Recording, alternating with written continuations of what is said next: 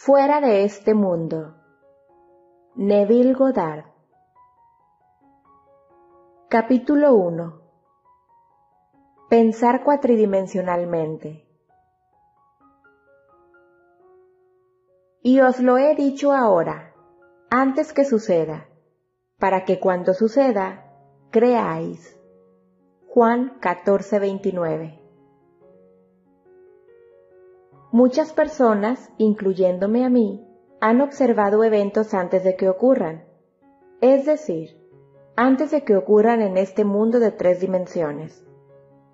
Desde que el hombre puede observar un evento antes de que ocurra en el espacio de tres dimensiones, la vida en la Tierra debe proceder acorde al plan. Y este plan debe existir en otro lugar, en otra dimensión, y debe estar moviéndose lentamente a través del espacio.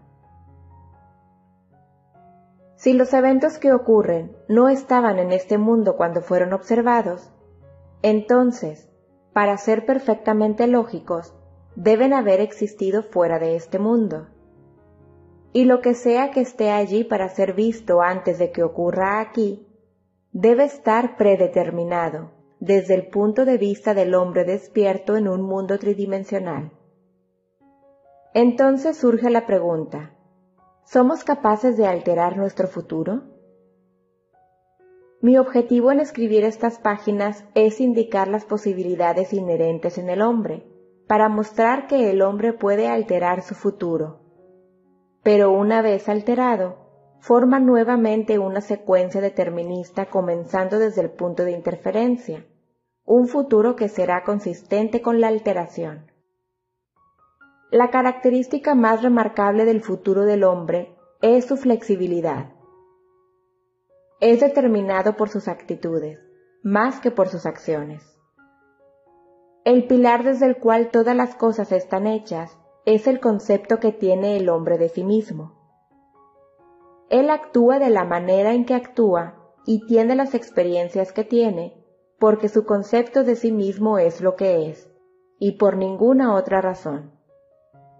Si él tuviera otro concepto de sí mismo, él actuaría de manera diferente.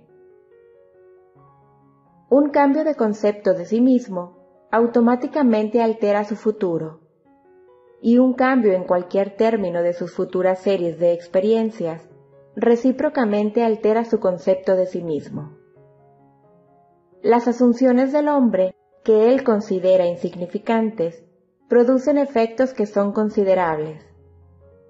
Por lo tanto, el hombre debería revisar la valorización que le da a una asunción y reconocer su poder creativo. Todos los cambios toman lugar en la conciencia, el futuro, aunque esté preparado en cada detalle por adelantado, tiene varios resultados. En cada momento de nuestras vidas tenemos delante de nosotros la elección de cuál de varios futuros elegiremos.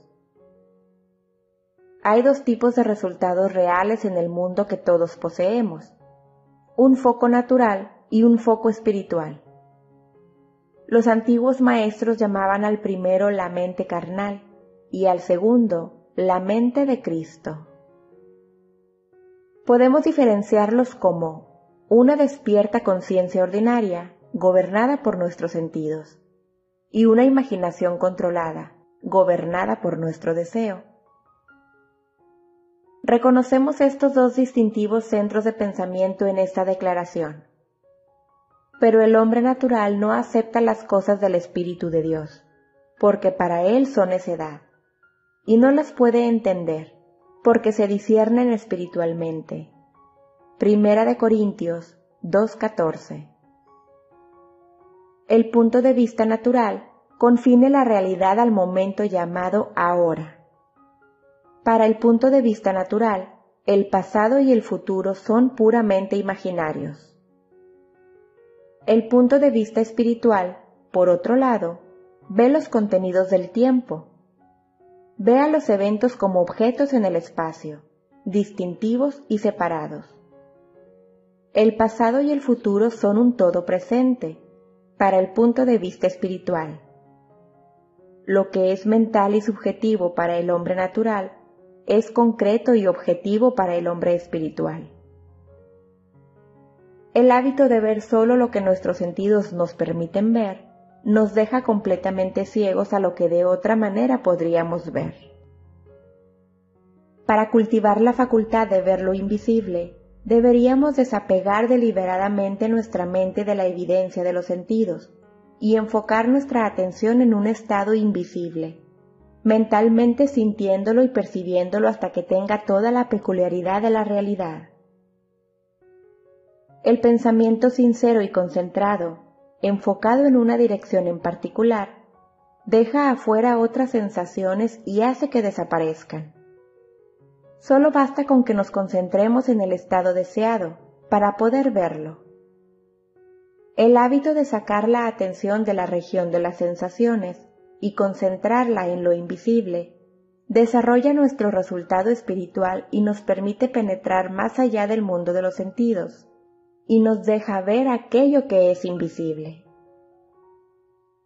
Porque desde la creación del mundo, sus atributos invisibles, su eterno poder y divinidad, se han visto con toda claridad. Romanos 1:20 Esta visión es completamente independiente de las facultades naturales.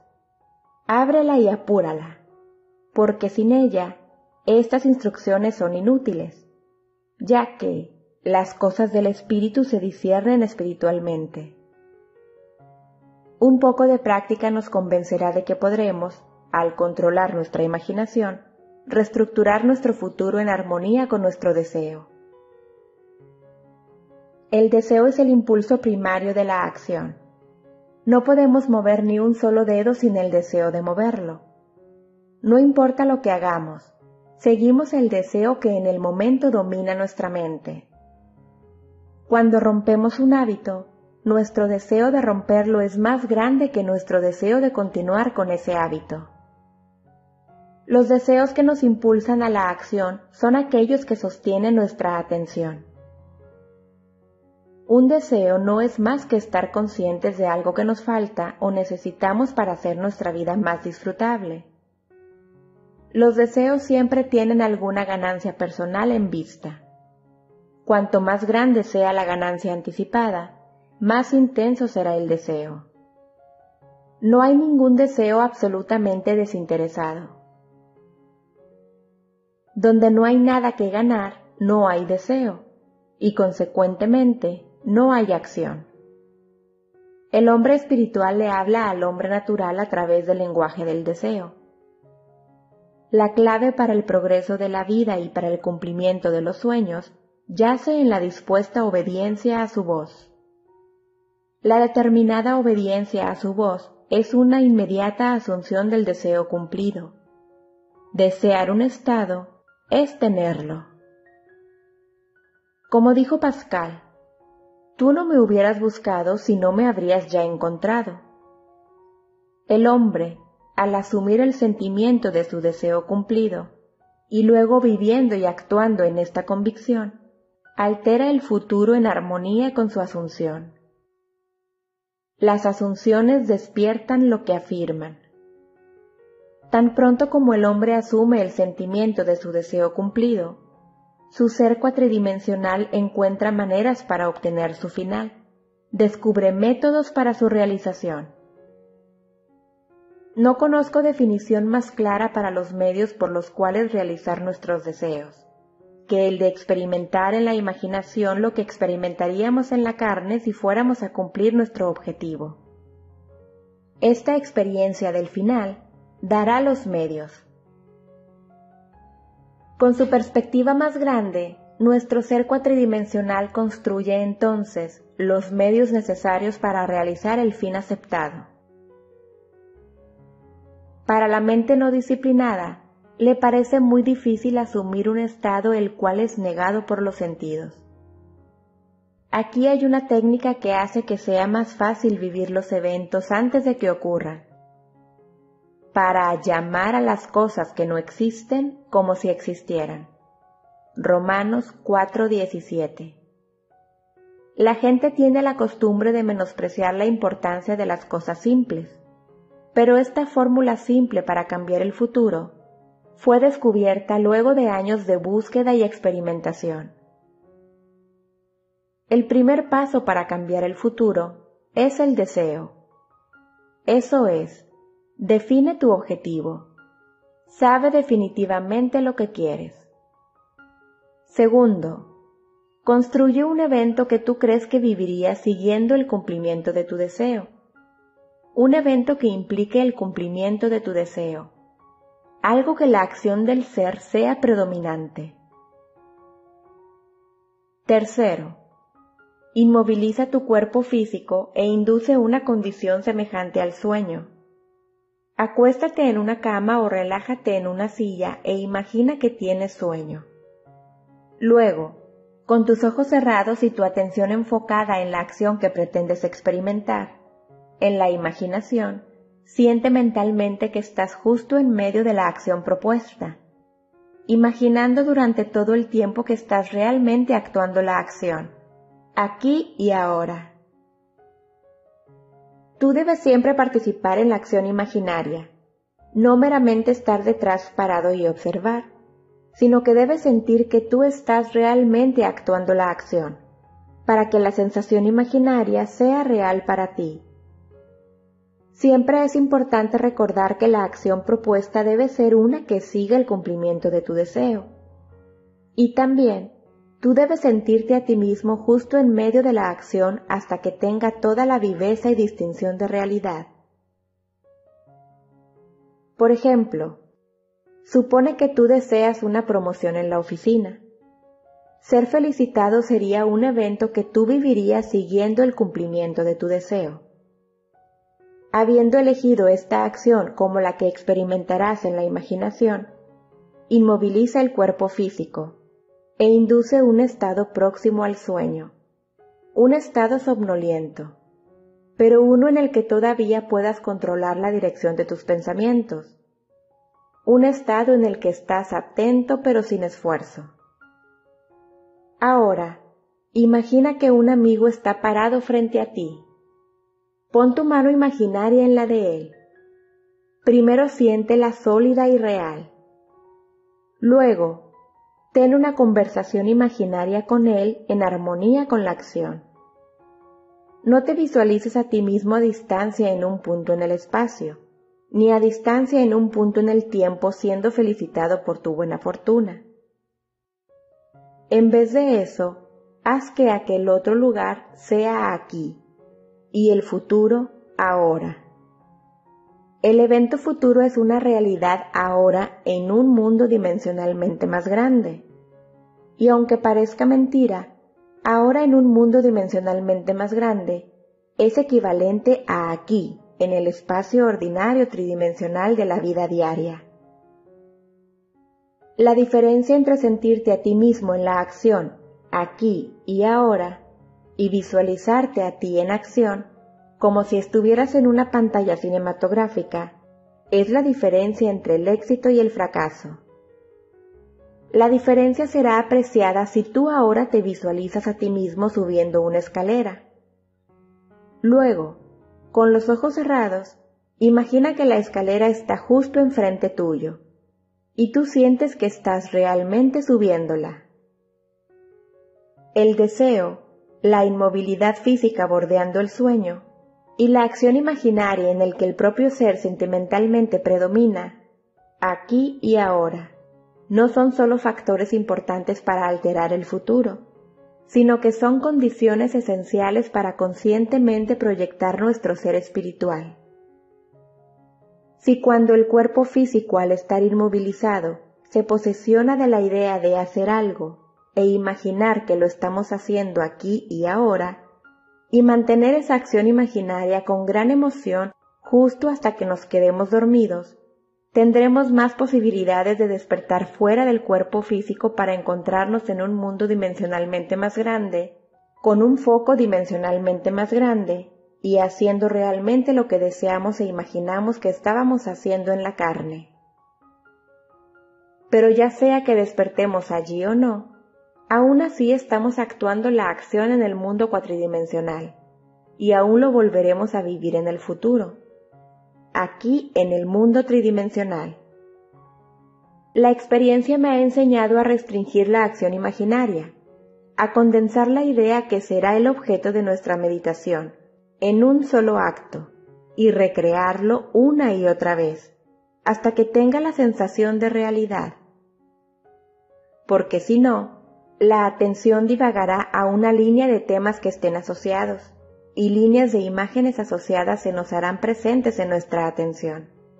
En unos pocos segundos nos llevarán a miles de kilómetros, lejos de nuestro objetivo en un punto en el espacio y años luz en un punto en el tiempo. Si decidimos subir una escalera en particular, porque ese sería el evento más probable que seguiría a continuación de la realización de nuestro deseo, entonces debemos restringir la acción a subir esa escalera en particular. Si nuestra atención divagara, debemos traerla de nuevo a su tarea de subir la escalera y continuar haciéndolo hasta que la acción imaginaria tenga toda la solidez y distinción de la realidad. La idea debe ser mantenida en el campo de la presentación sin ningún tipo de esfuerzo sensorial de nuestra parte. Debemos, con el mínimo de esfuerzo, permeabilizar la mente con el sentimiento del deseo cumplido. El adormecimiento facilita los cambios, porque favorece a la atención sin esfuerzo, pero no debe ser empujado al punto tal de dormirse, en el cual ya no podremos controlar los movimientos de nuestra atención sino que debe llegar a un adormecimiento de grado moderado en el cual todavía somos capaces de dirigir nuestros pensamientos. Una manera muy efectiva de personificar un deseo es asumir el sentimiento del deseo cumplido y luego, en un estado relajado y adormecido, repetirlo una y otra vez, como una canción de cuna, cualquier frase corta que implique el cumplimiento de nuestro deseo como por ejemplo, gracias, como si nos dirigiéramos a un poder más alto, por haberlo hecho por nosotros.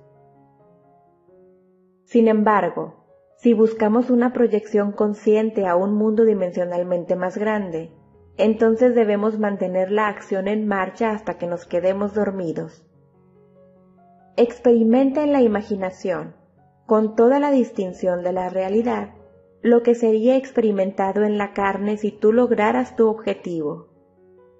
Y con el tiempo lo experimentarás en la carne como lo has experimentado en la imaginación. Alimenta a la mente con premisas, es decir, aserciones que se presumen ser ciertas, porque las asunciones, aunque sean irreales para los sentidos, si se persiste en ellas hasta que tengan la sensación de realidad, se materializarán en hechos.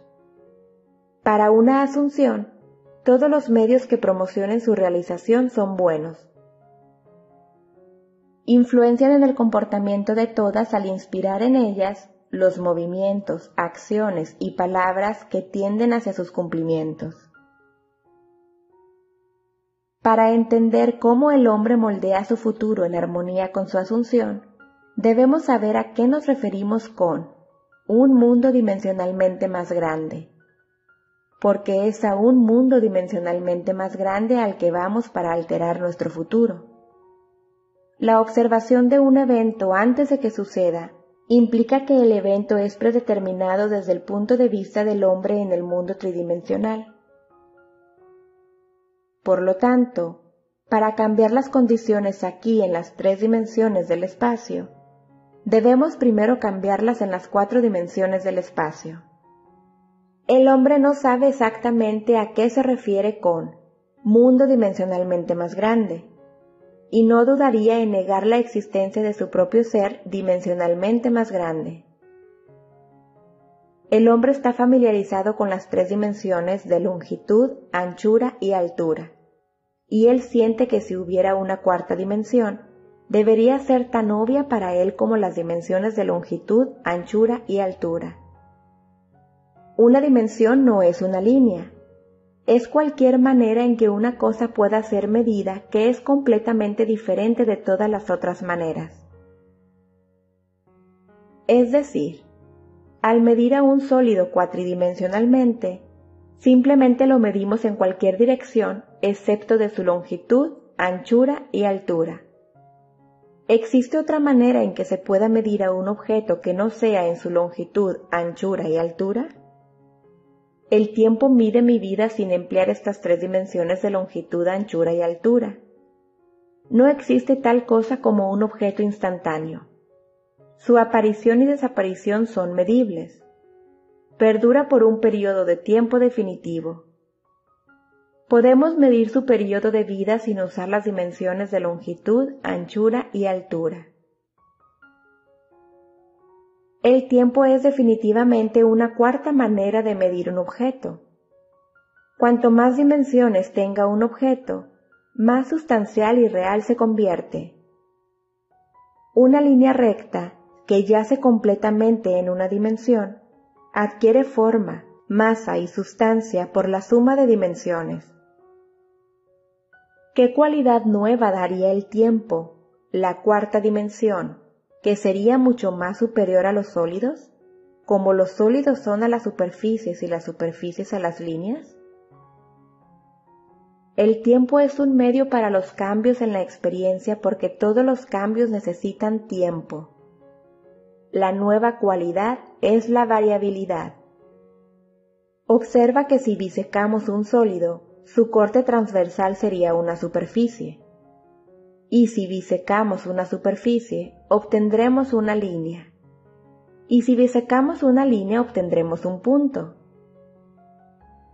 Esto significa que un punto no es más que un corte transversal de una línea, la cual es un corte transversal de una superficie, la cual es un corte transversal de un sólido, el cual si seguimos con su conclusión lógica, es nada más que un corte transversal de un objeto cuatridimensional.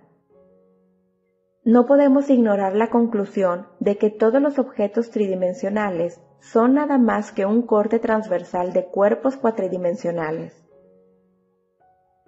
Lo que significa que, cuando te conozco, estoy conociendo un corte transversal de tu ser cuatridimensional el ser cuatridimensional que no se ve.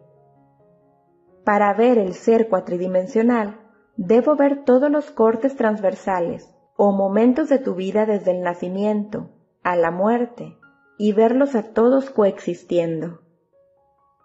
Mi enfoque debería tomar todo el despliegue de las impresiones sensoriales que tú hayas experimentado en la Tierra, más aquellas que tú podrías encontrar debería verlas, no en el orden en que tú las has experimentado, sino como un presente completo. Dado a que el cambio es la característica de la cuarta dimensión, yo debería verlas en un estado de flujo como a un todo viviente y animado. Si tenemos todo esto claramente fijado en nuestras mentes, ¿qué significa para nosotros en este mundo tridimensional? Significa que, si podemos movernos en la longitud del tiempo, podemos ver el futuro y alterarlo como deseáramos. Este mundo, el cual lo creemos tan sólidamente real, es una sombra de la cual, y más allá de la cual, en algún momento nos iremos. Es una abstracción de un mundo más fundamental y dimensionalmente más grande un mundo más fundamental abstraído de un mundo aún más fundamental y dimensionalmente aún más grande, y así sucesivamente. El absoluto es inalcanzable bajo cualquier medio o análisis. No importa cuántas dimensiones le agreguemos a este mundo. El hombre puede probar la existencia de un mundo dimensionalmente más grande simplemente al enfocar su atención en un estado invisible e imaginar que lo ve y lo siente. Si él permanece concentrado en ese estado, su ambiente presente desaparecerá y él despertará en un mundo dimensionalmente más grande donde el objeto que contemplaba será visto como una realidad concreta y objetiva. Intuitivamente siento que, si él abstrajera sus pensamientos de este mundo dimensionalmente más grande y se retirara aún más adentro de su mente, él traería una exteriorización del tiempo. Él descubriría que cada vez que se retira hacia su mente interior y trae una exteriorización del tiempo, el espacio se convierte dimensionalmente más grande. Y por lo tanto, concluiría que ambos, tiempo y espacio, son seriales, y que el drama de la vida es nada más que el escalar un bloque de tiempo multitudinario dimensional. Los científicos algún día explicarán por qué hay un universo serial. Pero en la práctica, lo más importante es cómo usar este universo serial para cambiar el futuro. Para cambiar el futuro, solo necesitamos concentrarnos con dos mundos en la serie infinita, el mundo que conocemos con la razón de nuestros órganos corpóreos y el mundo que percibimos independientemente de nuestros órganos corpóreos. Capítulo 2 las asunciones se convierten en hechos. Los hombres creen en la realidad del mundo externo porque no saben cómo enfocar y condensar sus poderes para penetrar en su delgada corteza. Este libro tiene solo un propósito, el remover el velo de los sentidos, el viaje a otro mundo. Para remover el velo de los sentidos no utilizamos gran esfuerzo el mundo objetivo desaparece al quitar la atención de él. Solo tenemos que concentrarnos en el estado deseado para poder verlo mentalmente. Pero para darle realidad, así se convierte en un hecho objetivo. Debemos enfocar nuestra atención al estado invisible hasta que tenga la sensación de realidad. Cuando, con atención concentrada, nuestro deseo aparenta poseer la distinción y sensación de realidad, le hemos otorgado el derecho de convertirse en visible y hecho concreto. Si es difícil controlar la dirección de tu atención mientras estás en un estado próximo al sueño, te será de gran ayuda observar fijamente a un objeto. No mires a su superficie, sino que dentro y a través de cualquier objeto plano como una pared o una alfombra o cualquier objeto que posea profundidad. Arréglalo de manera tal que devuelvas reflexión lo menos posible. Imagina entonces que en esta profundidad tú estás viendo y escuchando lo que quieres ver y escuchar hasta que tu atención esté exclusivamente ocupada por el estado imaginario. Al final de tu meditación, cuando te despiertes de tu sueño controlado despierto, tú te sientes como si hubieras vuelto de una gran distancia. El mundo visible que tú habías dejado afuera ahora vuelve a la conciencia y por su propia presencia te informa que tú has sido autoengañado en creer que el objeto que contemplabas era real. Pero si tú sabes que la conciencia es la única realidad, tú permanecerás fiel a tu visión y por esta actitud mental sostenida, confirmas tu regalo de realidad y pruebas que tú tienes el poder de darle realidad a tus deseos para que ellos se conviertan en hechos concretos visibles. Define tu ideal y concentra tu atención sobre la idea de identificarte a ti mismo con tu ideal. Asume el sentimiento de serlo, el sentimiento que sentirías si tú ya hubieras encarnado tu ideal. Luego vive y actúa en base a esta convicción. Esta asunción, aunque sea negada por los sentidos, si persistes en ella, se convertirá en hecho. Tú sabrás cuando hayas tenido éxito en fijar en la conciencia el estado deseado, al simplemente mirar mentalmente a la gente que conoces. En diálogos contigo mismo, tú estás menos inhibido y eres más sincero que en conversaciones reales con otros. Por lo tanto, la oportunidad para autoanalizarte surge cuando tú eres sorprendido por tus conversaciones mentales con otros. Si tú los ves a ellos como anteriormente los veías, tú no has cambiado tu concepto de ti mismo, porque todos los cambios de conceptos de uno mismo resultan en un cambio de relaciones con tu mundo. En tu meditación, permite que otros te vean como te verían si este nuevo concepto de ti mismo ya fuera un hecho concreto. tú siempre te ves frente a otros como una personificación del ideal que tú inspiraste. Por lo tanto, en la meditación, cuando contemplas a otros, tú debes ser visto por ellos mentalmente de la manera en que serías visto por ellos físicamente si tu concepto de ti mismo ya fuera un hecho objetivo. Es decir, en meditación, tú imaginas que ellos te ven expresando aquello que tú deseas ser. Si tú asumes que ya eres lo que quieres ser, tu deseo se cumple y, ya siendo cumplido, todo anhelo es neutralizado. Tú no puedes continuar deseando lo que ya has realizado. Tu deseo no es algo por lo que trabajas para que se cumpla, sino que es reconocer algo que tú ya posees. Es asumir el sentimiento de ya ser aquello que deseas ser. Creer y ser son uno. El que concibe y su concepción son uno. Por lo tanto, aquello que tú concibes que ya eres nunca podría estar tan lejos como siquiera estar cerca, porque cercanía implica separación. Si puedes creer, al que cree todo le es posible. Marcos 9:23 Ser es la sustancia de todas las cosas por las que se espera, la evidencia de las cosas todavía no vistas. Hebreos 11.1 Si tú asumes que ya eres aquello que deseas ser, entonces verás a otros en relación a tu asunción. Si lo que estás deseando es para el bien de otros, entonces en meditación, tú debes representarlos para ti mismo como si ya fueran aquello que deseas que sean. Es a través del deseo que tú te elevas por encima de tu esfera presente y el camino de anhelar a cumplimiento se acorta a medida que tú experimentas en la imaginación lo que experimentarías en la carne si ya fueras la encarnación del ideal que deseas ser. Yo ya he declarado que el hombre tiene, en cualquier momento en el tiempo, la elección frente a él de cuál de varios futuros él experimentará.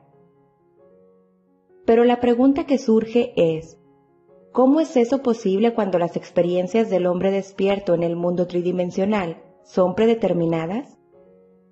Tal como implica su observación de un evento antes de que ocurra. Su habilidad para cambiar el futuro será vista si igualamos las experiencias de la vida en la Tierra con esta página impresa. El hombre experimenta eventos en la Tierra individualmente y sucesivamente, de la misma manera en la que tú ahora estás experimentando estas palabras en esta página. Imagina que cada palabra en esta página representa una impresión sensorial en particular.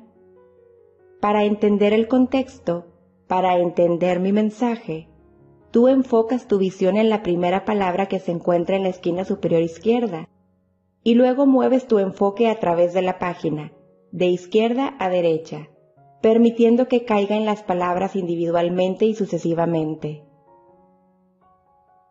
Para cuando tus ojos lleguen a la última palabra en esta página, tú habrás extraído mi mensaje. Sin embargo, supone que, al mirar a esta página, con todas las palabras impresas tal como están aquí presentes, tú decides reacomodarlas. Tú podrías, al reacomodarlas, contar una historia completamente diferente. De hecho, tú podrías contar muchas historias diferentes. Un sueño no es nada más que el incontrolable pensar cuatridimensionalmente o el reacomodamiento de impresiones sensoriales de ambos, pasado y futuro. El hombre rara vez sueña con los eventos en el orden en el cual los ha experimentado cuando estaba despierto. Él usualmente sueña con dos o más eventos que están separados en el tiempo, fusionados en una sola impresión sensorial. O, en un sueño, él reordena completamente sus impresiones sensoriales de cuando está despierto, a modo tal que ya no las reconoce cuando se las encuentra en su estado despierto. Por ejemplo, yo soñé que entregaba un paquete al restaurante en el edificio de mi departamento. La anfitriona me dijo, no puedes dejar eso ahí. Por lo cual, el operador del ascensor me dio algunas cartas, y cuando le agradecí por ellas, él en respuesta me agradeció a mí. En ese momento el operador del ascensor del turno nocturno apareció y me saludó con la mano. Al día siguiente, mientras dejaba mi departamento, levanté unas cartas que habían sido dejadas en mi puerta. Mientras bajaba, le di una propina al operador del ascensor del turno diurno y le agradecí por haberse hecho cargo de mi correo.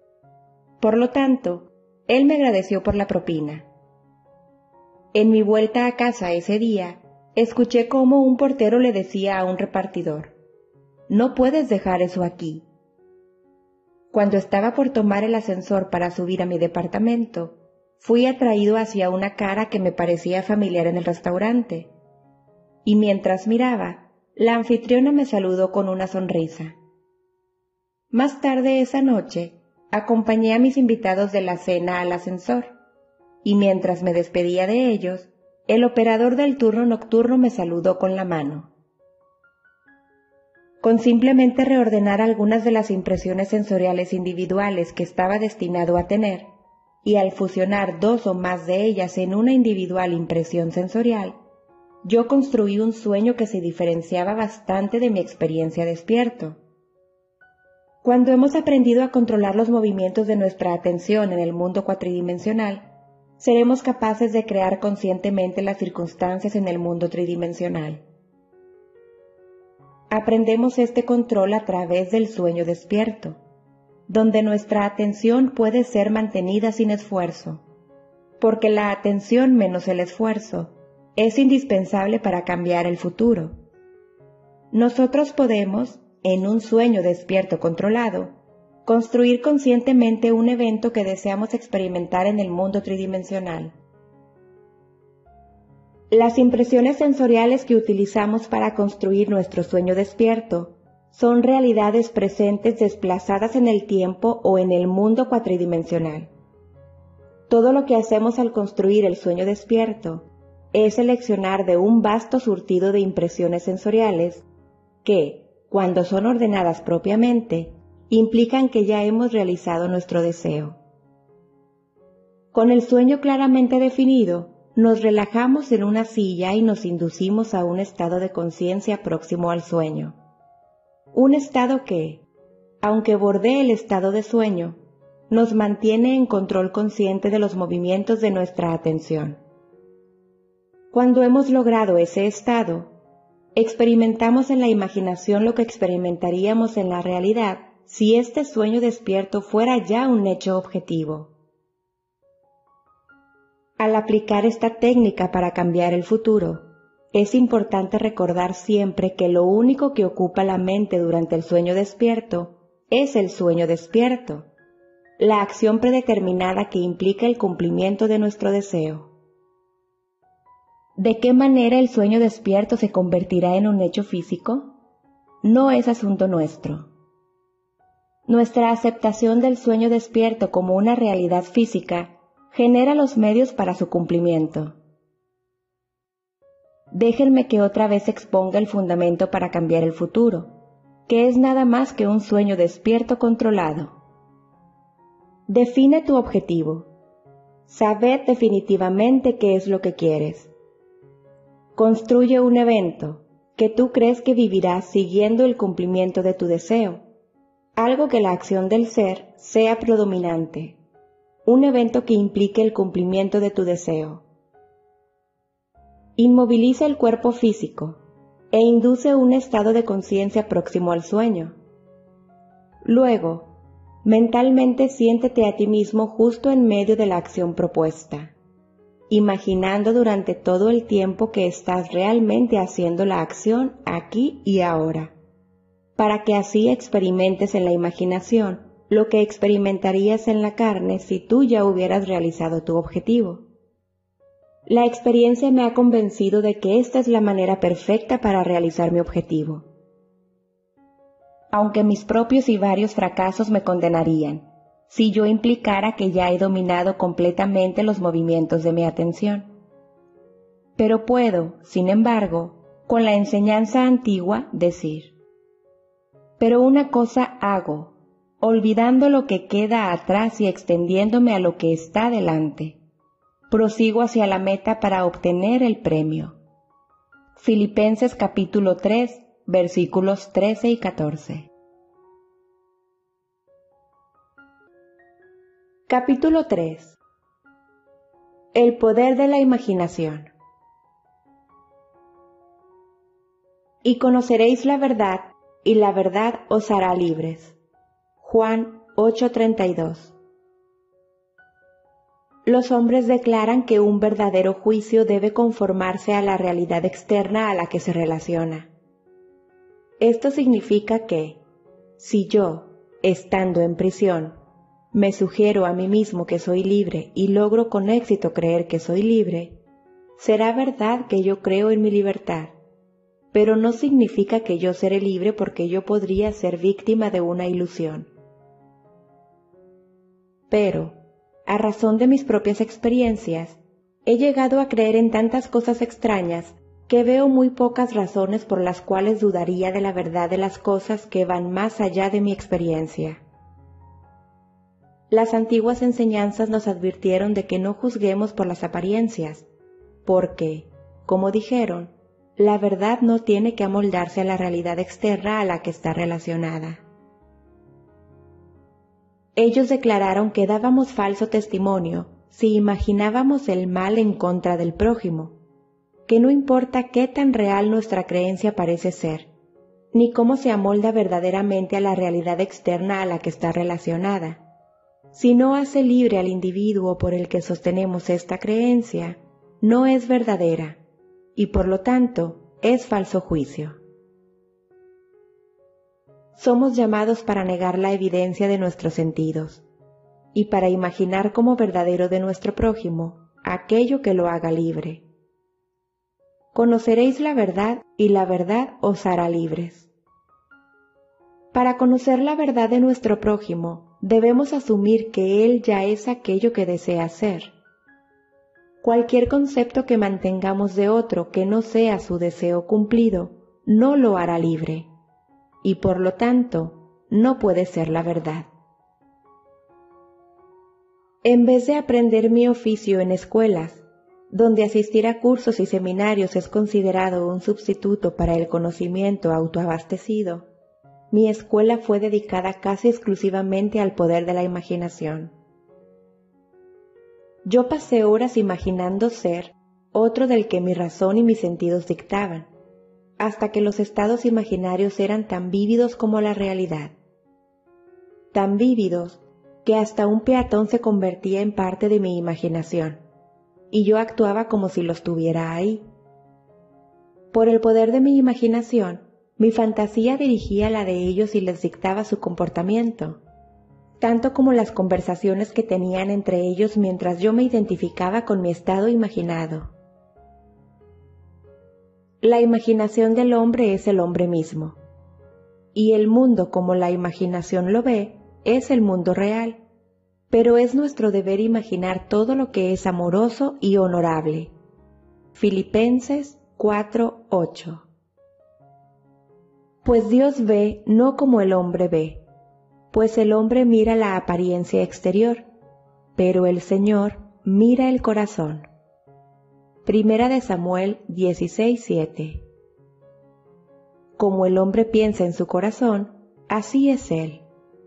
Proverbios 23:7 En la meditación, cuando el cerebro se ilumina, encuentro que mi imaginación está dotada con el poder magnético para atraer hacia mí lo que sea que yo desee. El deseo es el poder que la imaginación utiliza para fabricar la vida que se trata de mí, como yo la fabrico en mi interior. Yo primero deseo ver a cierta persona o escena, y luego veo como si viera aquello que quiero ver, y el estado imaginario se hace objetivamente real. Yo deseo escuchar, y entonces escucho como si estuviera oyendo. Y la voz imaginada me dice aquello que yo le dicto como si hubiera iniciado el mensaje. Yo podría darte muchos ejemplos para probar mi argumento, para probar que estos estados imaginarios sí se convierten en realidades físicas. Pero sé que mis ejemplos despertarán en todos aquellos que no han vivido algo parecido o que no están inclinados hacia mis argumentos, una incredulidad natural. Aún así, la experiencia me ha convencido de la verdad de esta afirmación. Él llama a las cosas que no existen como si existieran. Romanos 4:17 Porque yo, en intensa meditación, llamé a las cosas que no se ven como si existieran, y lo invisible no solo se hizo visible, sino que eventualmente se convirtieron en realidades físicas. Con este método, el de primero desear y luego imaginar que ya estamos experimentando aquello que deseamos experimentar, podemos moldear el futuro en armonía con nuestro deseo.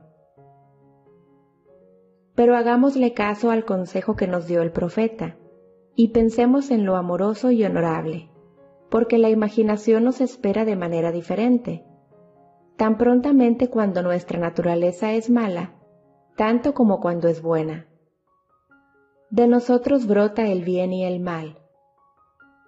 Yo he puesto hoy delante de ti la vida y el bien, la muerte y el mal. Deuteronomio 30:15 El deseo y la imaginación son la vara de fábulas del encantador y atraen hacia sí mismos sus propias afinidades. Estos estallan mejor cuando la mente está en un estado próximo al sueño. He escrito con cierto cuidado y detalle el método que yo uso para entrar al mundo dimensionalmente más grande, pero les daré una fórmula más para abrir la puerta al mundo más grande. En un sueño, en una visión nocturna, cuando un sueño profundo cae sobre los hombres, mientras dormitan en sus lechos, entonces Él abre el oído de los hombres y sella su instrucción. Job capítulo 33, versículos 15 y 16. En un sueño, usualmente somos el sirviente de nuestra visión, más que el maestro, pero la fantasía interna del sueño puede transformarse en una realidad externa. En el sueño, como en la meditación, saltamos de este mundo a uno dimensionalmente más grande, y sé que las formas en un sueño no son imágenes de dos dimensiones, como los psicólogos modernos creen que son. Son realidades sustanciales del mundo dimensionalmente más grande, y yo puedo sujetarme a ellos. He descubierto que, si me sorprendo a mí mismo soñando, puedo sujetarme a cualquier forma inanimada o inmóvil del sueño. Una silla, una mesa, una escalera, un árbol, y comandar que despierte. Mientras firmemente me sostengo al objeto del sueño, soy empujado a través de mí mismo con la sensación distintiva de despertarme del sueño. Yo despierto en otra esfera, sosteniendo el objeto de mi sueño, para encontrarme con que ya no soy más el sirviente de mi visión, sino que soy su amo. Así que estoy completamente consciente y en control de los movimientos de mi atención es en este estado completamente consciente, que es cuando estamos en control de la dirección del pensamiento, que llamamos a las cosas que no se ven como si existieran. En este estado llamamos a las cosas, al desear y asumir el sentimiento del deseo cumplido. A diferencia del mundo de tres dimensiones, donde hay un intervalo entre nuestra asunción y su cumplimiento, en el mundo dimensionalmente más grande hay una realización inmediata de nuestra asunción. La realidad externa refleja instantáneamente nuestra asunción. Aquí no hay necesidad de esperar cuatro meses hasta la cosecha. Ver Juan 4:35. Vemos otra vez como si hubiéramos visto. Y he aquí, los campos ya están blancos para la cosecha. En este mundo dimensionalmente más grande, no necesitáis pelear en esta batalla. Apostaos y estad quietos, y ved la salvación del Señor con vosotros. Segunda de Crónicas 20:17 y porque ese mundo más grande está lentamente pasando a través de nuestro mundo tridimensional, nosotros podemos, con el poder de nuestra imaginación, moldear nuestro mundo en armonía con nuestro deseo. Mira como si hubieras visto, escucha como si hubieras oído, estira hacia adelante tu mano imaginaria como si hubieras tocado, y tus asunciones se materializarán en hechos. Para aquellos que creen que un verdadero juicio debe amoldarse a la realidad externa a la que se relaciona, esto será necedad y piedra de tropiezo. Primera de Corintios 1:23 Pero yo predico y practico el fijar en la conciencia aquello que el hombre desea realizar. La experiencia me convence de que las actitudes fijadas de la mente, que no se moldean a la realidad externa con la que están relacionadas, y por lo tanto son llamadas imaginarias, las cosas que no son, son las que anularán lo que es. Primera de Corintios 1:28 No deseo escribir un libro de maravillas, más bien deseo regresar la mente del hombre a la única realidad que los antiguos maestros adoraban como Dios. Todo lo que fue dicho de Dios fue en realidad dicho de la conciencia del hombre. Así que podemos decir que, acorde a lo que fue escrito, el que se gloría, que se gloríe en su propia conciencia. Primera de Corintios 1:31. Segunda de Corintios, capítulo 10, versículos 17 y 18. Mas el que se gloríe, gloríese de esto, de que me entiende y me conoce, pues yo soy el Señor que hago misericordia, derecho y justicia en la tierra. Jeremías 9:24. Ningún hombre necesita ayuda para que lo dirijan en la aplicación de esta ley de la conciencia yo soy es la autodefinición de lo absoluto, la raíz de la cual todo crece. Yo soy la vida. Juan 15, versículo 1 y 5. ¿Cuál es tu respuesta a la pregunta externa, ¿quién soy yo? Tu respuesta determina la parte que tú juegas en el drama del mundo. Tu respuesta, eso es, tu concepto de ti mismo, no necesita amoldarse a la realidad externa a la que se relaciona. Esta gran verdad se revela en la declaración. Deja que el débil diga, yo soy fuerte. Joel 3:10. Mira hacia atrás, a todas las resoluciones buenas que se han acumulado en muchos de los años nuevos pasados. Vivieron por un tiempo y luego murieron. ¿Por qué? porque fueron arrancados de su raíz. Asume que ya eres aquello que deseas ser. Experimenta en la imaginación aquello que tú experimentarías en la carne si ya fueras aquello que deseas ser. Permanece fiel a tu asunción para que te definas a ti mismo como aquello que tú has asumido. Las cosas no tienen vida si son arrancadas de su raíz, y nuestra conciencia, nuestra yo soidad, es la raíz de todas las cosas que nacen de nuestro mundo. Si no creéis que yo soy, moriréis en vuestros pecados. Juan 8:24. Eso significa que, si yo no creo que ya soy aquello que deseo ser, entonces permanezco como soy y muero en mi presente concepto de mí mismo. No hay poder, afuera de la conciencia del hombre, para resucitar y dar vida a aquello que el hombre desea experimentar. Aquel hombre que esté acostumbrado a llamar a voluntad a cualquier imagen que le apetezca, será, por virtud del poder de su imaginación, el amo de su destino. Yo soy la resurrección y la vida. El que cree en mí, aunque muera, vivirá. Juan 11:25 Conocerás la verdad y la verdad os hará libres.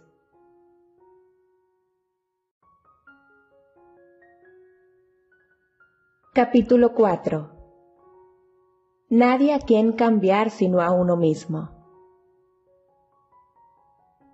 Y por ellos yo me santifico, para que ellos también sean santificados en la verdad. Juan 17, 19. El ideal al que servimos y luchamos por obtener nunca podría evolucionar desde nosotros si no estuviera potencialmente involucrado en nuestra naturaleza. Mi propósito ahora es volver a contar y enfatizar una experiencia mía impresa por mí hace dos años. Creo que estas citas de la búsqueda nos ayudarán a entender la operación de la ley de la conciencia y nos mostrará que no tenemos a nadie a quien cambiar sino a uno mismo. Una vez en un intervalo de ocio en el mar, yo medité en el estado perfecto y me pregunté cómo sería si yo tuviera ojos demasiados puros para contemplar la iniquidad, si para mí todas las cosas fueran puras y sin condenación. Mientras me perdía en esta intensa melancolía, me encontré elevado más allá del ambiente oscuro de los sentidos. Tan intenso era el sentimiento que sentí que era un ser de fuego morando en un cuerpo de aire voces como de un coro celestial, con la exaltación de aquellos que habían sido vencedores en un conflicto con la muerte, estaban cantando. Él ha resucitado, Él ha resucitado. E intuitivamente yo supe que se referían a mí. Luego parecía que yo estaba caminando en la noche, pronto me encontré con una escena que podría haber sido la antigua piscina de Bethesda, porque en este lugar había una gran multitud de gente inválida, ciegos, paralíticos, atrofiados, esperando, no por el movimiento del agua como era de tradición, sino que esperaban por mí. Mientras me acercaba, sin pensamientos ni esfuerzos de mi parte, ellos eran, uno atrás de otro, moldeados como si lo hiciera el mago de lo hermoso. Ojos, manos, pies, todos los miembros que les faltaban, eran traídos de alguna reserva invisible y moldeados en armonía con aquella perfección que yo sentía que brotaba de mí. Cuando todos fueron hechos a la perfección, el coro regocijó, está terminado. Luego la escena se disolvió y yo me desperté. Yo sé que la visión fue el resultado de mi meditación intensa sobre la idea de la perfección, porque mis meditaciones invariablemente traen la unión con el estado contemplado. Estaba tan absorto en la idea que por un momento yo me había convertido en lo que había contemplado, y el propósito elevado con el que, en ese momento, me había identificado a mí mismo, atrajo la compañía de cosas elevadas y moldeó la visión en armonía con mi naturaleza interna. El ideal con el cual somos unidos funciona por asociación de ideales para despertar miles de humores, para crear un drama que sostenga la idea central. Mis experiencias místicas me convencieron de que no hay otra manera de atraer la perfección externa que buscamos, que no sea la de transformarnos a nosotros mismos. En la economía divina nada se pierde. No podemos perder nada, salvo por el descenso de la esfera donde las cosas tienen su vida natural.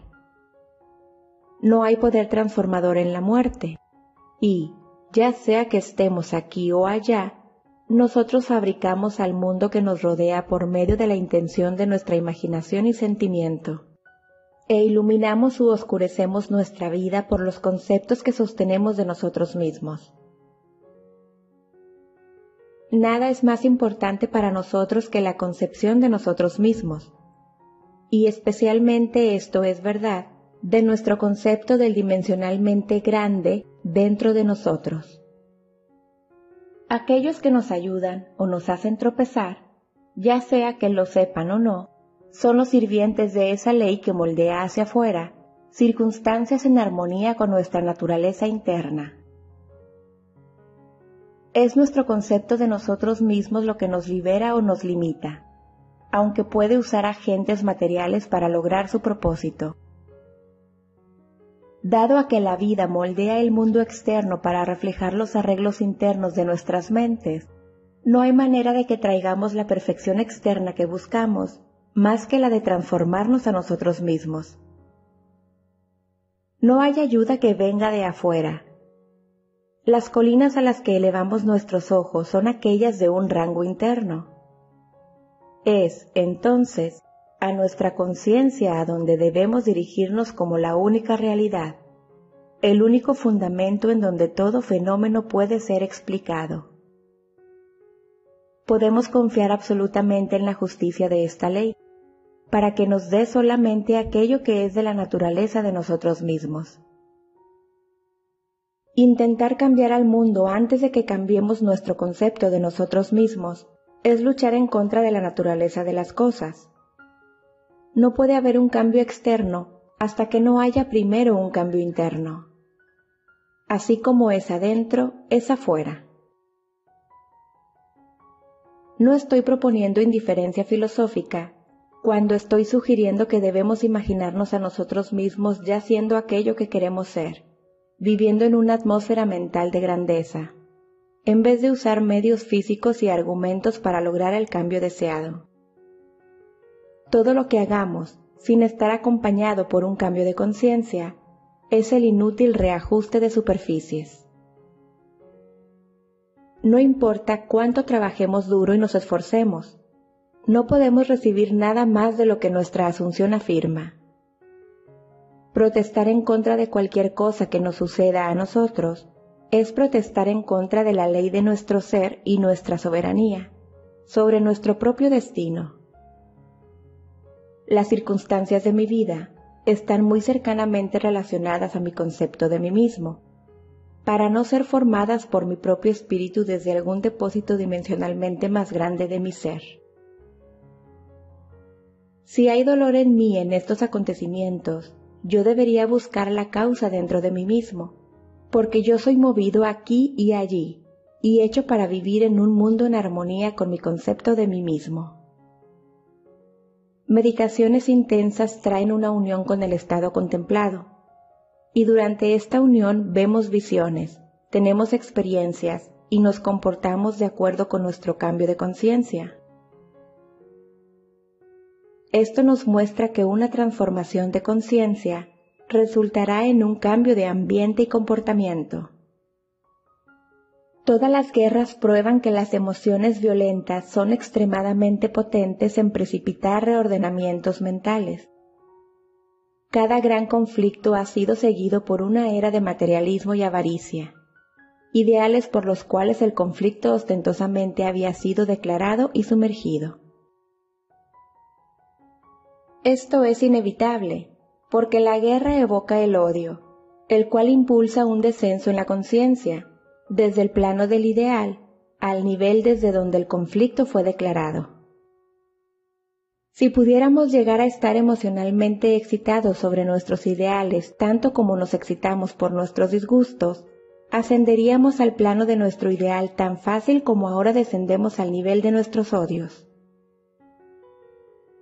el amor y el odio tienen un poder mágico transformador y crecemos a través de ejercitarlos hacia la semejanza de lo que contemplamos. Por intensidad de odio, creamos en nosotros mismos el personaje que imaginamos en nuestros enemigos. Las cualidades mueren por falta de atención, así que los estados desagradables sería mejor que los borremos al imaginar. Belleza por cenizas, Alegría por luto. Isaías 61.3. En lugar de ataques directos en el estado del cual quisiéramos liberarnos. Todo lo amable, todo lo honorable, en esto meditad. Filipenses 4:8. Porque nosotros nos convertimos en aquello con lo que estamos en relación no hay nada que cambiar más que nuestro concepto de nosotros mismos. Tan pronto como logremos transformar a nuestro ser, nuestro mundo se disolverá y se remodelará a sí mismo en armonía con aquello que nuestro cambio afirma.